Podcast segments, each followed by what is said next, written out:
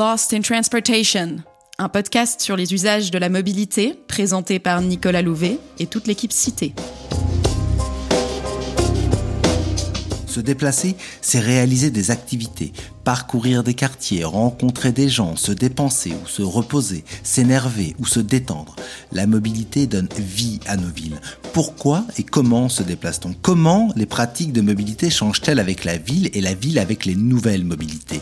C'est ce dont nous discuterons dans Lost in Transportation, le podcast cité qui parle des usages pour comprendre la pratique et la fabrique des territoires.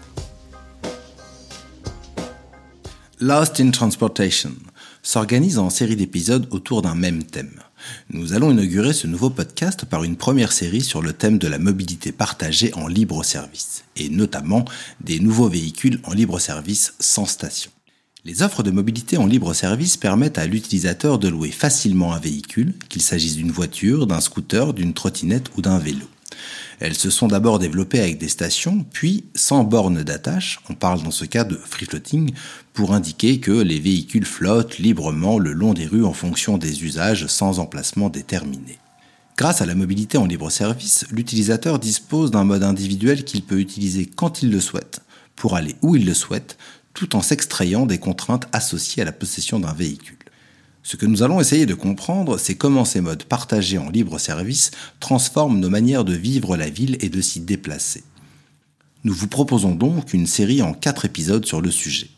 Nous discuterons d'abord des usages de services de vélo, ensuite de trottinettes, puis de scooters partagés, et nous terminerons en évoquant la régulation de ces services, réel challenge pour les collectivités locales.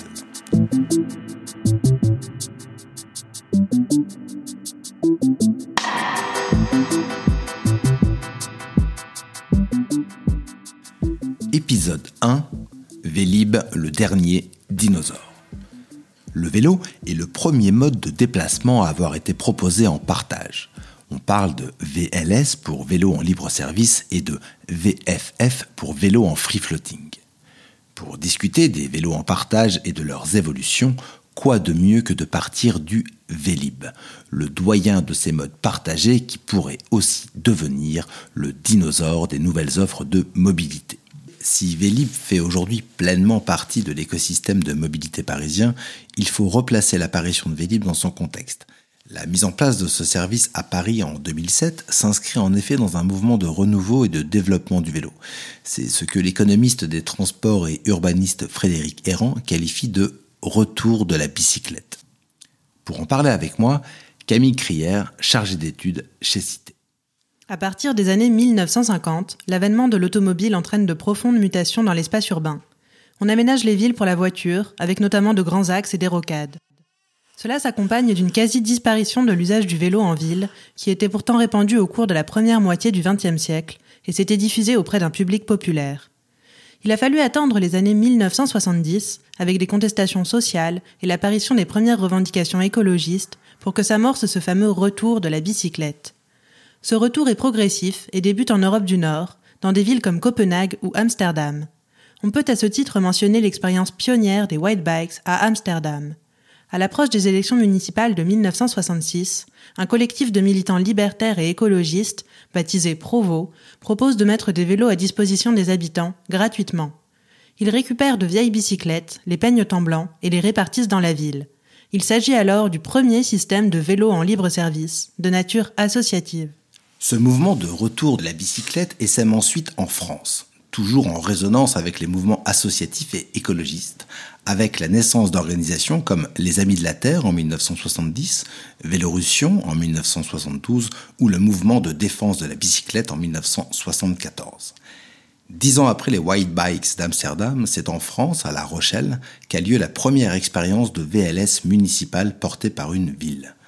Là encore, les faits s'inscrivent dans la temporalité électorale.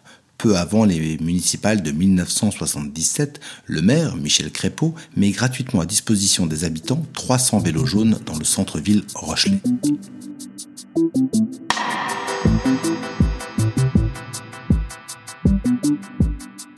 Vélib n'est donc pas le premier système de VLS à avoir été mis en place, mais il faut attendre les années 2000 pour que de tels systèmes se développent réellement dans les villes françaises portées par la collectivité et non plus sous forme associative.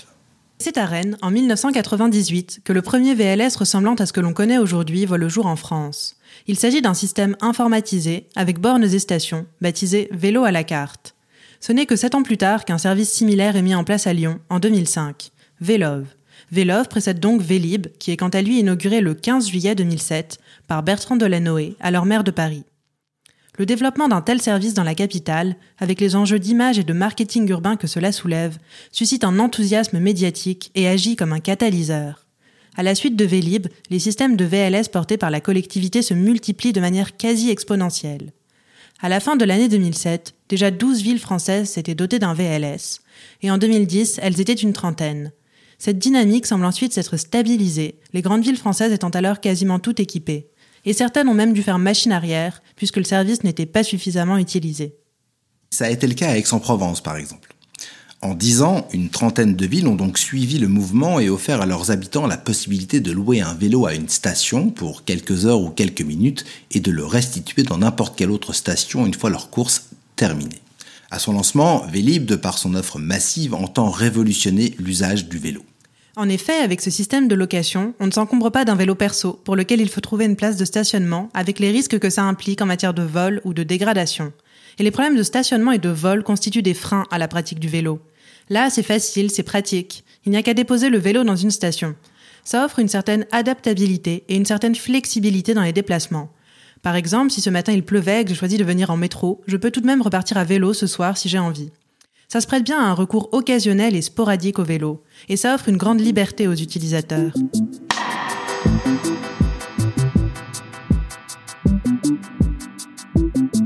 Si on récapitule, facilité, praticité, flexibilité, adaptabilité et liberté. Mais il ne faut pas non plus oublier l'enjeu de la disponibilité. Ce type de service n'est attractif que si le maillage de stations est suffisamment dense pour que l'on puisse rapidement trouver un vélo en n'importe quel point de Paris. À son lancement, Vélib comptait dans un premier temps 750 stations et environ 10 000 vélos, avec pour objectif d'atteindre rapidement 1500 stations et 20 000 vélos. Vélib a également su trouver son public. En 2012, après 5 ans d'existence, le service compte plus de 220 000 abonnés, auxquels il faut ajouter des utilisateurs occasionnels. En 2016, après 8 ans d'existence, on atteint un seuil de 300 000 abonnés. Mais récemment, ce service a connu des déboires et a vu son nombre d'abonnés dégringoler. De 2007 à 2017, Vélib était exploité par la société JC Deco sous la forme d'une délégation de service public, ou DSP. Au 1er janvier 2018, la DSP a été renouvelée sur un territoire élargi à la périphérie parisienne et le marché a été attribué à un nouveau prestataire pour la période 2018-2032, le consortium Smovengo. Il a donc fallu remplacer les bornes et les vélos, d'autant plus que ce nouveau contrat prévoyait des vélib électriques, impliquant donc des travaux lourds d'électrification des stations. Ces travaux ont débuté à l'automne 2017, mais se sont étirés en longueur, ce qui apporta un coup d'arrêt à Vélib. Le service a souffert pendant de longs mois d'une indisponibilité des vélos.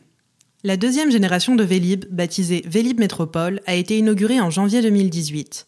Mais en juin de la même année, seules 750 stations sur les 1400 prévues étaient opérationnelles. Le nombre d'abonnés a alors chuté. On est passé de plus de 300 000 abonnés en 2017 à seulement 130 000 à l'été 2018, pour atteindre, selon le journal Le Parisien, à peine plus de 160 000 abonnés au printemps 2019. Actuellement, soit presque deux ans après l'inauguration du service, selon le blog Vélib Métropole, il n'y aurait que 1300 stations et seulement 14 400 vélos déployés sur les 20 000 promis.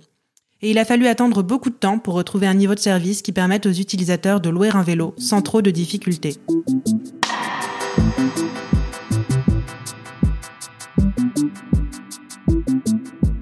Face à cette indisponibilité de Vélib, les utilisateurs addicts se sont retrouvés orphelins et pour certains, ils se sont reportés vers le vélo personnel. Une situation qui s'est d'ailleurs traduite par une hausse des ventes de vélos déclarées par les vélocistes parisiens. En plus, alors que Vélib était mal en point, une nouvelle offre de mobilité s'est habilement implantée à Paris. Plusieurs systèmes de vélos en libre service, qui ne reposent pas sur une infrastructure de station, contrairement à Vélib, se sont développés. Ces vélos, dits en free floating, peuvent donc être pris et restitués n'importe où dans la zone couverte. Ils sont débloquables grâce à une application smartphone. Et puis, autre différence majeure avec Vélib, il s'agit de services proposés par des opérateurs privés sans soutien, notamment financier, de la collectivité. Même si on a vu que les whitebacks hollandais des années 60 étaient en quelque sorte un système précurseur du free floating, mais qui s'inscrivait alors dans une perspective militante, la technologie de déblocage à une appli est une composante essentielle de cette nouvelle offre de mobilité. Ces vélos en free floating sont d'abord apparus en Chine en 2017 sur des campus universitaires. Ils se déploient ensuite dans d'autres pays d'Asie, mais aussi aux États-Unis et en Europe. À Paris, dans le contexte de Panvélib, les vélos vers Bike arrivent les premiers, début octobre 2017, peu après s'être installé à Lille. Très vite, d'autres offres suivent. Des vélos jaunes avec O-Bike et Ofo, et des vélos orange avec Mobike. Ces vélos prolifèrent dans les rues, et en moins d'un an, on estime qu'au total, plus de 15 000 vélos en free floating sont apparus dans quelques 8 villes françaises, soit 20% de l'offre totale de vélos partagés. Grâce à ces services, alors que le baron Haussmann avait oublié le local vélo, les utilisateurs n'ont plus à craindre le vol de leur bicyclette. Par ailleurs, plus besoin de s'encombrer de son vélo toute la journée. Notre enquête pour l'ADEME auprès d'utilisateurs de vélos en free floating à Paris a montré une forte intermodalité des déplacements en VFF, 27% contre seulement 9% de tous les déplacements à vélo des franciliens. Cette intermodalité consiste par exemple à prendre les transports en commun sur une partie du trajet, puis à rejoindre sa destination finale en VFF. Les vélos en free floating seraient donc un peu comme du Vélib. Cependant, ces offres de vélos en floating ne sont pas directement concurrentes de Vélib parce qu'elles ne sont pas utilisées par le même public. Dans notre enquête pour l'ADEME, on a pu constater que ces vélos en free floating ont séduit un public qui n'était jusque-là pas très familier de la bicyclette. 40% n'utilisaient jamais de vélo auparavant, que ce soit un vélo perso ou un Vélib. En fait, seule une minorité, soit 20%, utilisait un vélo tous les jours ou presque avant d'utiliser ces VFF. Et plus de la moitié des utilisateurs de VFF n'avaient jamais fait de Vélib auparavant. Et on peut aussi s'interroger sur l'aspect inclusif de ces vélos en free floating, puisqu'on a vu dans notre étude que leurs utilisateurs sont plus souvent des hommes, plus souvent des cadres, et qu'ils sont plus jeunes.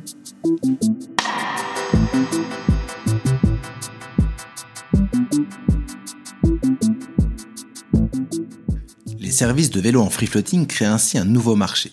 C'est donc bien que les attentes des usagers de ces services en free floating sont différentes de celles des usagers en Vélib. En effet, la principale innovation apportée par les vélos en free floating et qui les différencie de Vélib, c'est la possibilité de déposer le vélo n'importe où et donc de s'approcher au plus près de sa destination. C'est principalement cette innovation qui séduit les utilisateurs. Les principales motivations à l'usage de ce mode sont donc le gain de temps et la possibilité de réaliser des trajets porte à porte. Ces deux avantages sont liés, puisque se rendre à vélo jusqu'à destination est plus rapide que de chercher une station, puis de marcher. Ce temps de marche économisé rend donc le service à la fois plus pratique et plus rapide. Cela nécessite par contre, au départ du trajet, de trouver rapidement un vélo en free floating. Et c'est là tout l'enjeu de ces services. Proposer un maillage suffisant pour que ça soit attractif et avantageux pour les utilisateurs, pour qu'ils n'aient plus à chercher un vélo trop longtemps. Avec un vélo en free floating, on ne fait pas non plus les mêmes trajets qu'avec d'autres modes les motifs de loisirs sont bien plus représentés. Ça correspond donc à des déplacements un peu plus inhabituels, plus spontanés, moins inscrits dans une routine quotidienne en lien avec la flexibilité offerte par le service.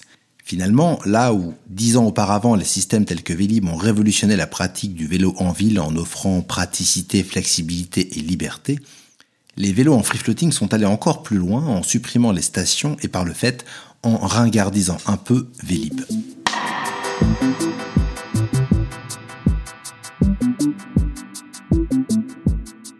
Mais aujourd'hui, alors que Vélib subsiste malgré tout, ces vélos en free floating ont eux aussi connu une extinction massive.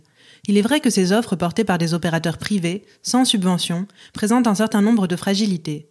Comme on l'a vu, il y a l'enjeu de la disponibilité. Il faut atteindre une masse critique et un maillage suffisant pour rester attractif. Et ça s'inscrit dans un contexte fortement concurrentiel qui amène, comme par sélection naturelle, à l'éviction de certains acteurs du marché. Le nombre de vélos disponibles est fondamental. Le free floating, c'est bien la possibilité de prendre un mode partagé où on veut et de le remettre où on veut, mais si l'offre n'est pas suffisante, c'est aussi souvent le risque de le trouver nulle part. Par ailleurs, les vélos en free floating, parce qu'ils ne sont pas attachés, sont aussi davantage exposés au risque de vol et de vandalisme, et on a vu de nombreuses analyses dressant un parallèle avec la tragédie des biens communs, que le biologiste Garrett Hardin définit comme résultant de la surexploitation d'une ressource en libre accès. C'est une idée ensuite reprise par l'économiste Manke Rolson. Au début de l'année 2018, Gobi Bike est alors le premier à partir de Paris, évoquant dans un communiqué de presse des problèmes de vandalisme. Les autres suivront peu après. Aujourd'hui, si l'on trouve parfois des fossiles de vélos en free floating égarés dans les rues, seuls quelques mobikes sont encore disponibles à la location. Après l'extinction massive de cette première génération de vélos en free floating, on a vu arriver plus récemment une seconde vague de VLS. Il s'agit cette fois-ci de vélos à assistance électrique, avec par exemple Oribaiki, mais aussi et surtout les nombreux vélos rouges vifs de Jump, un service proposé par Uber. Si le dinosaure Vélib a essayé de moderniser son offre en y intégrant des vélos à assistance électrique, les vélos en free floating suivent eux aussi le mouvement. Cette association entre mobilité électrique et mobilité en libre service se retrouve aujourd'hui avec les trottinettes.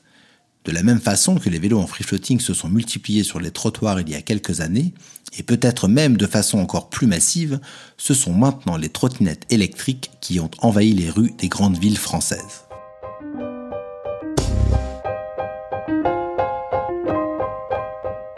Les trottinettes en partage, une nouvelle offre de mobilité que nous décrypterons dans le prochain épisode. Et vous pouvez retrouver dans la description de ce podcast le lien vers notre étude pour l'ADEME sur les vélos en free floating.